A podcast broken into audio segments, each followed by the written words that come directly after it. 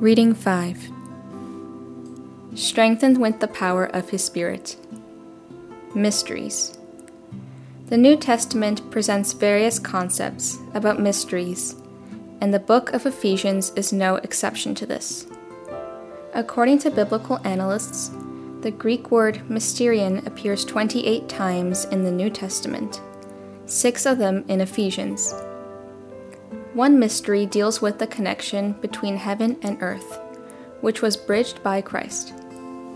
Having made known unto us the mystery of his will, according to his good pleasure which he hath purposed in himself, that in the dispensation of the fullness of times he might gather together in one all things in Christ, both which are in heaven and which are on earth, even in him. Ephesians 1, verse 9 and 10. With the original mindset and education of a radical Jewish Pharisee, the Apostle Paul demonstrated the great mystery of an extreme change in himself in seeking to bring the Gentiles and the Jews into fellowship with Christ.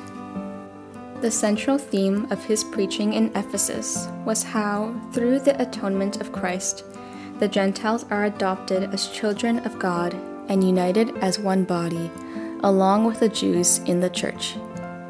Here is the power of the gospel and the work of the Holy Spirit. In Ephesus, this mysterious concept became a cultural revolution. The power of his Spirit in the gospel.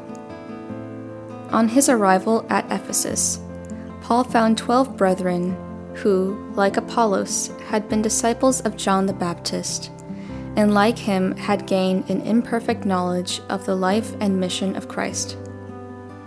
These disciples in Ephesus were ignorant of the mission of the Holy Spirit that Jesus promised to his believing people to be the life and power of the church.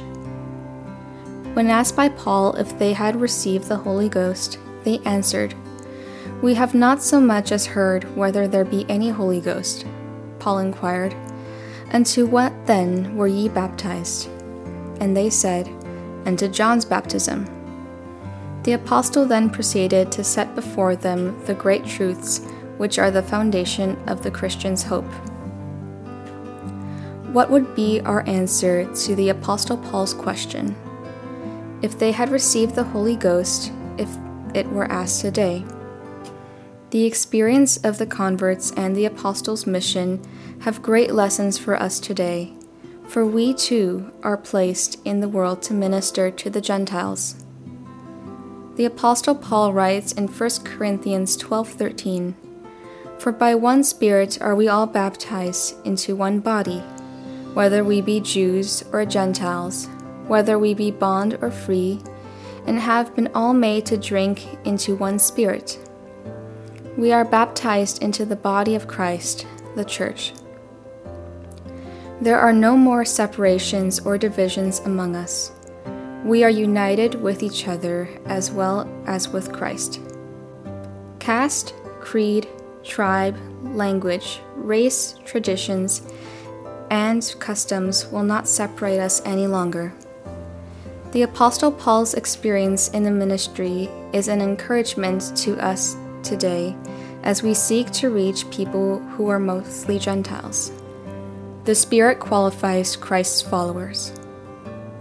With deep interest and grateful, wondering joy, the disciples listened to the words of Paul. By faith, they grasped the atoning sacrifice of Christ and acknowledged him as their Redeemer.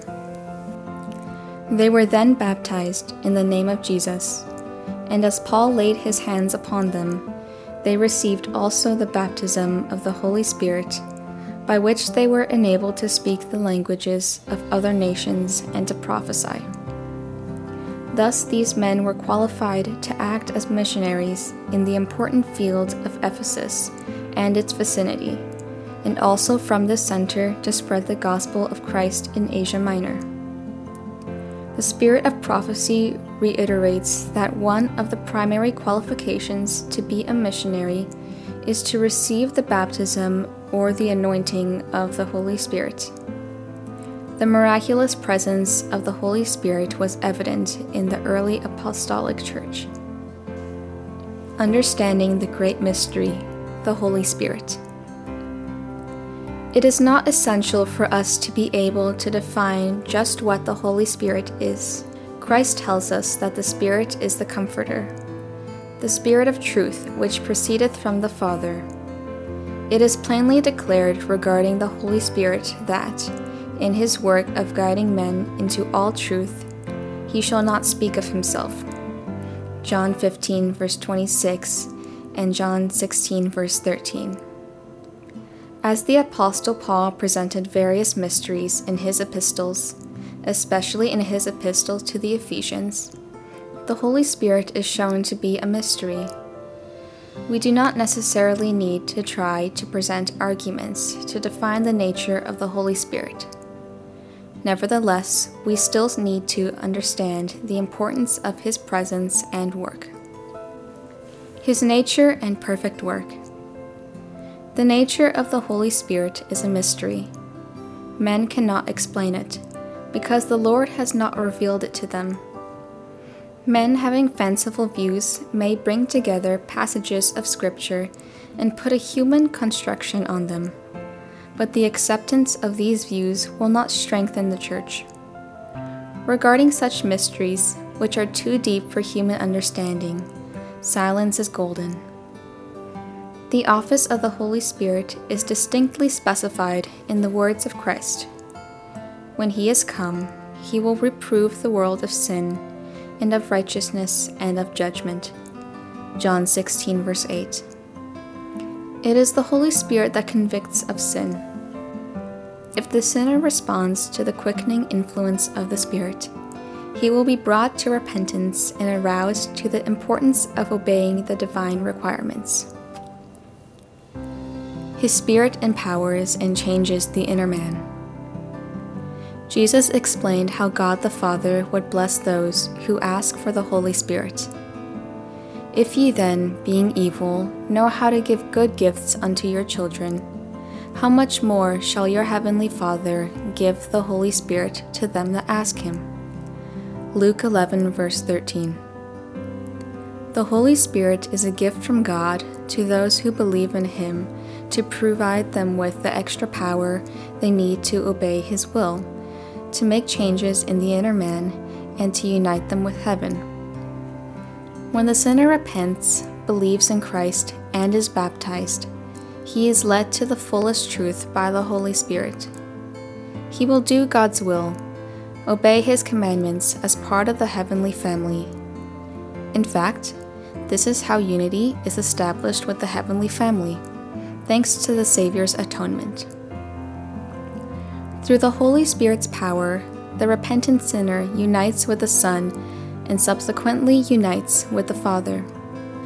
This unity with Christ empowers him to perform the divine will, to be witnesses on earth, transforming one's inherent evil character into the character of Christ and sharing the gospel through the power of his Spirit. In Acts 1, verse 8, we read, But ye shall receive power. After that, the Holy Ghost is come upon you, and ye shall be witnesses unto me, both in Jerusalem and in all Judea, and in Samaria, and unto the uttermost parts of the earth. And with great power gave the apostles witness of the resurrection of the Lord Jesus. And great grace was upon them all. Acts 4, verse 33. The presence of the Holy Spirit gave unity, obedience, and empowerment to the disciples, which led to a considerable transformation of their characters. The Holy Spirit fuels character building. The Holy Spirit is compared to the oil in the candlestick in the holy place of the sanctuary. He is the source of light for every person. In scriptures, he is also compared to and symbolized by a dove, rain, fire, and wind. He is the substance and essence of power. He loves, reasons, helps, guides, teaches, regenerates, and reproves. The promise of the Holy Spirit is not limited to any age or any race. Christ declared that the divine influence of His Spirit was to be with His followers unto the end. He will empower the believers of today if we will just ask Him. When we plead for the indwelling of the Spirit, we will experience the mystery of God dwelling in us and taking control of our lives even the Spirit of truth, whom the world cannot receive, because it seeketh him not, neither knoweth him. But ye know him, for he dwelleth with you, and shall be in you. John 14, verse 17. As many people know, today every airport has moving walkways, which make walking easier and save time. Similarly, the Holy Spirit's presence moves us along smoothly and faster in our spiritual journey, just like a moving walkway. This I say then walk in the Spirit, and ye shall not fulfill the lust of the flesh. For the flesh lusteth against the Spirit, and the Spirit against the flesh. And these are contrary the one to the other, so that ye cannot do the things that ye would. But if ye be led of the Spirit, ye are not under the law. Galatians 5, verse 16 and 18. We human beings tend to gravitate towards sin and sinful ways. This is the sinful human nature, or the evil desire of humans. But the Holy Spirit develops the Christian's character so he may overcome these carnal desires that are so contrary to God's will and character. The definition of sin is the transgression of God's law. 1 John 3, verse 4. Some sins may be categorized as sensual, superstitious, or social. Some of our actions may keep us from feeling that we are transgressing God's law. Because we love those sins and our carnal desires are tuned to worldly culture, habits, environment, and circumstances. However, they are not valid excuses. The Holy Spirit gives us a clear understanding of such situations. The Holy Spirit also warns us and gives us alerts. If we listen to Him, it is possible for us to take a detour in our spiritual journey and bypass those sinful desires. In this journey, the Holy Spirit also helps us to develop the fruit of the Spirit, which is found in the book of Galatians. If we love Christ, we will invite His Spirit. We may compare our spiritual condition today to that of the disciple Peter, shown in Luke 22. Christ identified the need for change in Peter's heart so that he could be a help to his fellow brethren Considering the concept of conversion, an unconverted person is of no use to God's church. It is critically important to understand this and be converted. We know that the disciple Peter was with Christ and accompanied him wherever he went. He learned from Christ and had a willing heart to serve him. However, Peter's inner life had to change and this is what Jesus desired. He knew that an unconverted leader would make no progress in his church. So he said to Peter, Simon, Simon, behold, Satan hath desired to have you, that he may sift you as wheat. But I have prayed for thee, that thy faith fail not. And when thou art converted, strengthen thy brethren. Luke 22, verse 31 and 32. However, Peter said to him in verse 33 Lord, I am ready to go with thee, both into prison and to death. Was Peter ready? No, not at all. He sincerely desired to be a follower of Christ, but he did not know himself and responded according to his innate understanding. We may be baptized and think that we are converted. We believe that we are with Christ, and we participate in all the church meetings. The question is do we have the conversion that Christ wants of us? Do we understand what it means to be a genuine follower of Christ, to be truly converted and obedient? If we are blessed by His Spirit, there will be no Pharisaic legalism or liberalism in our obedience. It will not be based on fear or just a little thought about being saved. Rather, we will always yearn to be blessed, which comes from the bottom of our hearts with a genuine desire to please God. When he was with Christ, Peter was quite ignorant of the Savior's mission and message, even after spending close to three years with him.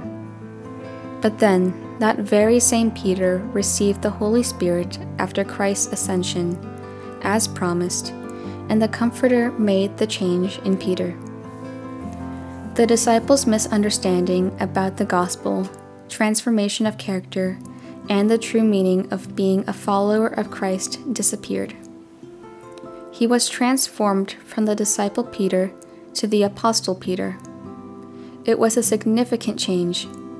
We read in his epistle, 1 Peter 1, verse 21 to 23, who by him do believe in God, that raised him up from the dead, and gave him glory that your faith and hope might be in God.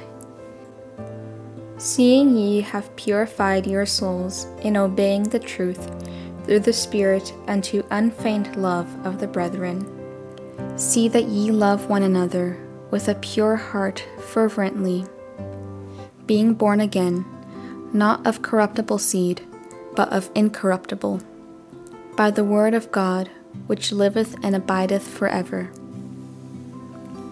This is the same conversion that we need to have through the power of the Holy Spirit. Jesus Christ prayed for him, and after that, the Apostle Peter strengthened many of Christ's followers. His writings in the New Testament are still strengthening the believers today.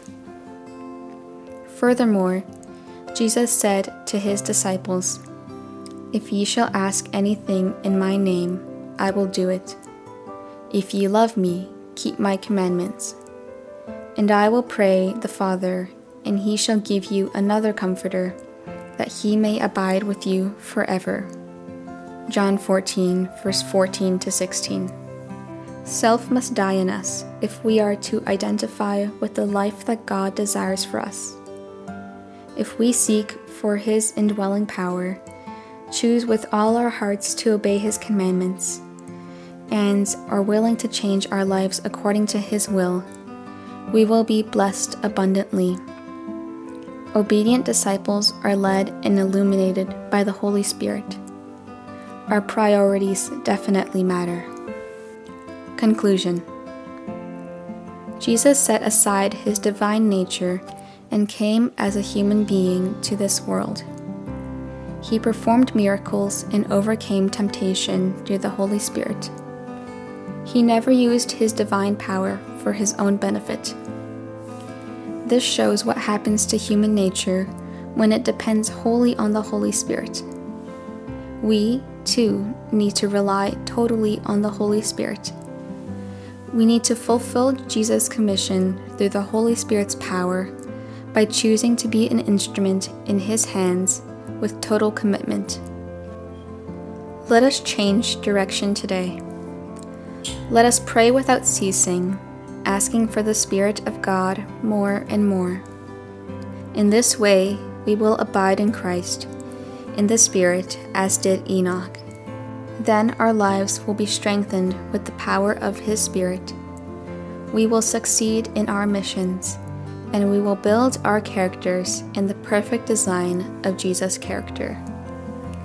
We need the anointing of His Spirit, the baptism of fire, the baptism of the Holy Spirit. Let us make this our priority during this week of prayer and in the days to come. Let us unite ourselves as His representative family on earth with the family in heaven. He which testifieth these things saith, Surely I come quickly, Amen. Even so, come, Lord Jesus. The grace of our Lord Jesus Christ be with you all. Amen. Revelation 22, verse 20 and 21. This reading was written by D. Francis. You can find all the Week of Prayer readings in the description below.